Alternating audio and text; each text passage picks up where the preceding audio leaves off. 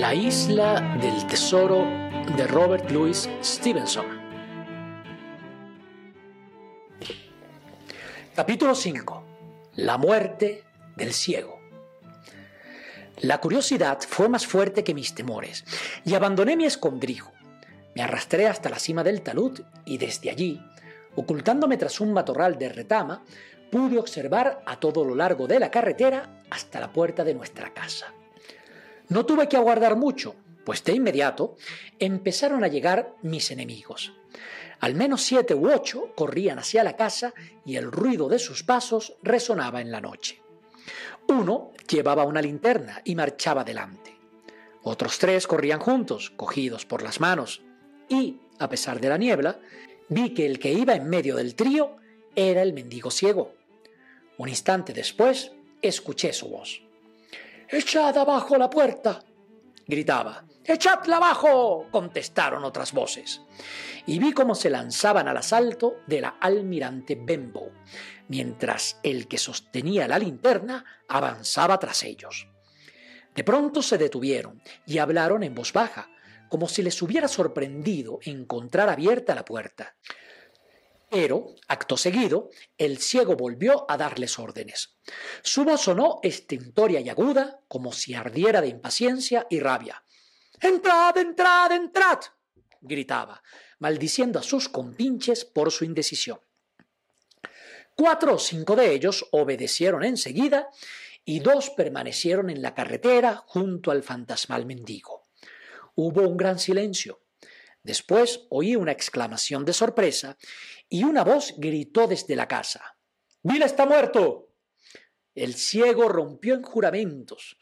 ¡Registradlo! ¡Gandules! Y los demás que suban a por el cofre.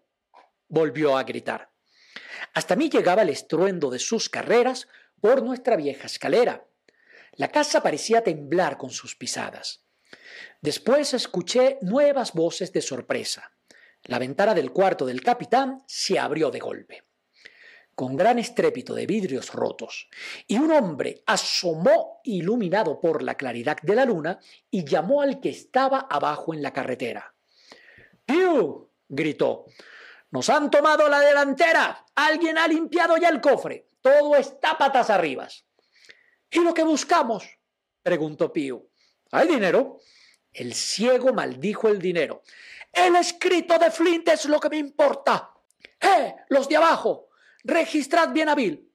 vociferó de nuevo el ciego. Salió entonces a la puerta uno de los que se habían quedado abajo para registrar al capitán. A Bill ya lo han cacheado, dijo. No lleva nada. Ha sido la gente de la posada. Ha sido ese chico. Ojalá le hubiera sacado los ojos, exclamó Pío. No hace ni un minuto que aún estaban allí dentro. El cerrojo estaba echado cuando yo intenté abrir la puerta. Vamos, registradlo todo. Buscadlo. No pueden andar lejos, gritó el que asomaba por la ventana. Aquí hay una vela que todavía está encendida. Buscadlos. Hay que dar con ellos. aullaba Pío, mientras golpeaba furiosamente con su báculo contra la carretera. Entonces comenzó un gran desconcierto en nuestra vieja hostería. Carreras y ruidos por todas partes, muebles que se volcaban, puertas abiertas a patadas. El estruendo parecía resonar en las cercanas montañas. Luego empezaron a salir los asaltantes, uno a uno, y aseguraron que sin duda ya no nos encontrábamos allí.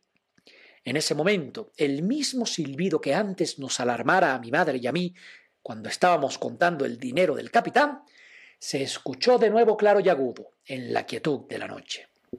Ahora sonó dos veces. Al principio creí que se trataba del ciego, que de esta forma llamaba a la tripulación al abordaje, pero reparé en que el sonido venía desde la cuesta que conducía al caserío, y al ver el efecto que tuvo sobre aquellos bucaneros, comprendí que se trataba de un aviso de peligro. Es Dirk, llamó uno de los maleantes. Dos toques. Tenemos que largarnos, compañeros. Lárgate tú, inútil, clamó Pío. Dirk siempre ha sido un miserable cobarde. No le hagáis caso. Buscad al chico y a su madre. No pueden estar lejos. Dispersaos y buscadlos, perros. Maldita sea mi alma, juró, si yo tuviera vista. Esta arenga produjo su efecto. Sin duda porque dos o tres empezaron a buscar aquí y allá en la leñera, aunque desde luego sin excesivo entusiasmo, ya que les preocupaba más su propio peligro. Los demás permanecieron indecisos en la carretera. Tenéis una fortuna en vuestras manos, imbéciles, y os asustáis de vuestras sombras. Podéis ser tan ricos como reyes si logramos encontrar ese papel. Sabemos que está aquí, y aún os hacéis los remolones. Cuando ninguno de vosotros se atrevía a encararse con Bill, yo lo hice. Yo, un ciego. No voy a perder mi parte por vuestra culpa. Es que voy a reventar como un miserable pordiosero arrastrándome mendigando un poco de ron cuando podría ir en una carroza. Si tuvierais las agallas de una pulga, los atraparíais. Que se vayan al infierno, Piu. Ya tenemos los doblones. refunfuñó uno de ellos. Habrán escondido el escrito, dijo otro. Coge estas guineas, Piu, y deja de aullar. Aullidos era verdaderamente la palabra más exacta. Y a tal punto llegó la cólera de Pío al oír a su compañero que su ira estalló y empezó a dar golpes de ciego con su bastón a diestro y siniestro. Y en las costillas de más de uno los oí resonar. Se ensarzaron todos amenazándose con horribles maldiciones y tratando en vano de arrancar el palo de las manos del ciego. Su pendencia fue nuestra salvación, porque mientras ellos reñían, otro ruido llegó hasta nosotros desde lo alto de la cuesta del caserío el rumor de cascos de caballos a galope. Casi al mismo tiempo, el resplandor y la detonación de un pistoletazo sacudieron al fondo del camino. Debía ser esa la última señal de peligro, porque los bucaneros, al escucharla, dieron vuelta y echaron a correr, dispersándose en todas direcciones.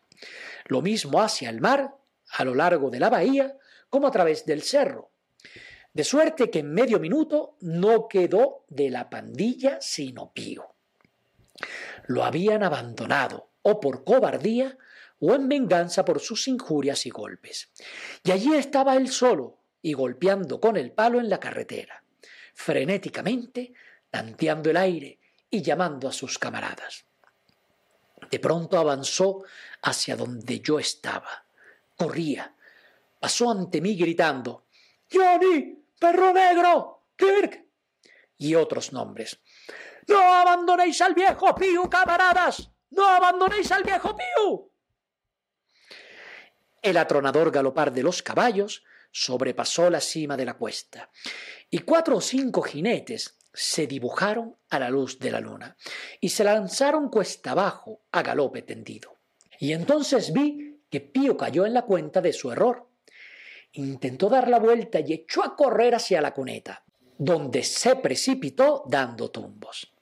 Se levantó inmediatamente y siguió corriendo, pero ya estaba perdido, y vi como cala bajo las patas del primer caballo. El jinete trató de esquivarlo, pero fue en vano. Pío cayó dando un grito que resonó en el frío de la noche. Los cascos del animal lo pisotearon, revolcándolo contra el polvo, y pasaron de largo. Allí quedó Pío, tendido sobre su costado. Después se estremeció, casi dulcemente, y quedó inmóvil. De un salto me puse en pie y llamé a los jinetes. Habían frenado sus monturas, horrorizados por el accidente, y los reconocí. Uno de ellos, que cabalgaba rezagado, era el muchacho que habían enviado los del caserío a casa del doctor Livesey, y los demás eran agentes de aduana a los que encontrara a medio camino y con los cuales había tenido la buena idea de regresar rápidamente. El superintendente Dance había sido informado sobre el lugre fondeado en la cala de Kit y por eso precisamente venían aquella noche hacia nuestra casa. Esas circunstancias nos habían librado a mi madre y a mí de una muerte segura. Pío estaba tan muerto como una piedra. En cuanto a mi madre, la llevamos a la aldea, y un poco de agua fresca y unas sales bastaron para hacerle volver en sí, sin más consecuencias que el susto, aunque no dejó de lamentarse por haber perdido lo que faltaba para liquidar la cuenta del capitán. El superintendente y los suyos continuaron inmediatamente hacia la cala de Kit, pero tenían que descender una abrupta barranca. Y sin luces, por lo que, entre que debían tantear la senda y desmontar de sus cabalgaduras, además de las precauciones por el caso de que les hubieran tendido una emboscada, para cuando llegaron a la cala, el lugre ya había zarpado. Se encontraba todavía, sin embargo, tan cerca de la costa que el superintendente intentó detenerlo, ordenándoles que se entregasen. Pero una voz respondió desde el mar, combinándole a apartarse de donde estaba si no quería llevar un poco de plomo en el cuerpo. Lo que no era difícil, ya que estaba iluminado por la claridad de la luna. Y al mismo tiempo sonó un disparo, y una bala silbó junto a su brazo. El lugre ya doblaba el cabo y desapareció. El señor Dance se quedó, como él mismo dijo, como pez fuera del agua y todo lo que pudo hacer fue enviar a uno de sus aduaneros a Bristol para dar al cúter que servía de guardacostas. Es igual que nada, dijo, nos la han jugado. De lo único que me alegro es de haber acabado con ese canalla pío, del cual ya sabía la historia por habérsela contado yo. Volvimos juntos a la almirante Benbow y no es posible describir un estrago mayor. Hasta nuestro viejo reloj estaba derribado y toda la casa patas arriba. Pues en su busca nada habían dejado en pie aquellos malhechores. Y aunque no consiguieran llevarse otra cosa que el dinero del capitán y algunas monedas de plata que guardábamos en el mostrador, pensé que sin duda estábamos arruinados. El señor Dance tampoco daba crédito a sus ojos. ¿No me dijiste que querían robar el dinero? Pues entonces, Dime, Hawkins, ¿por qué lo han destrozado todo? ¿Buscarían más dinero? No, señor, le contesté. Creo que no era dinero. Se me figura que buscaban algo que tengo yo en el bolsillo. Y para decir verdad quisiera ponerlo a buen recaudo. Muy bien, muchacho, dijo él, tienes razón. Si quieres yo puedo guardarlo. Yo había pensado en el doctor Livesey, empecé a decir. Perfectamente, dijo, interrumpiéndome con toda amabilidad. Perfectamente. Es un caballero y además magistrado.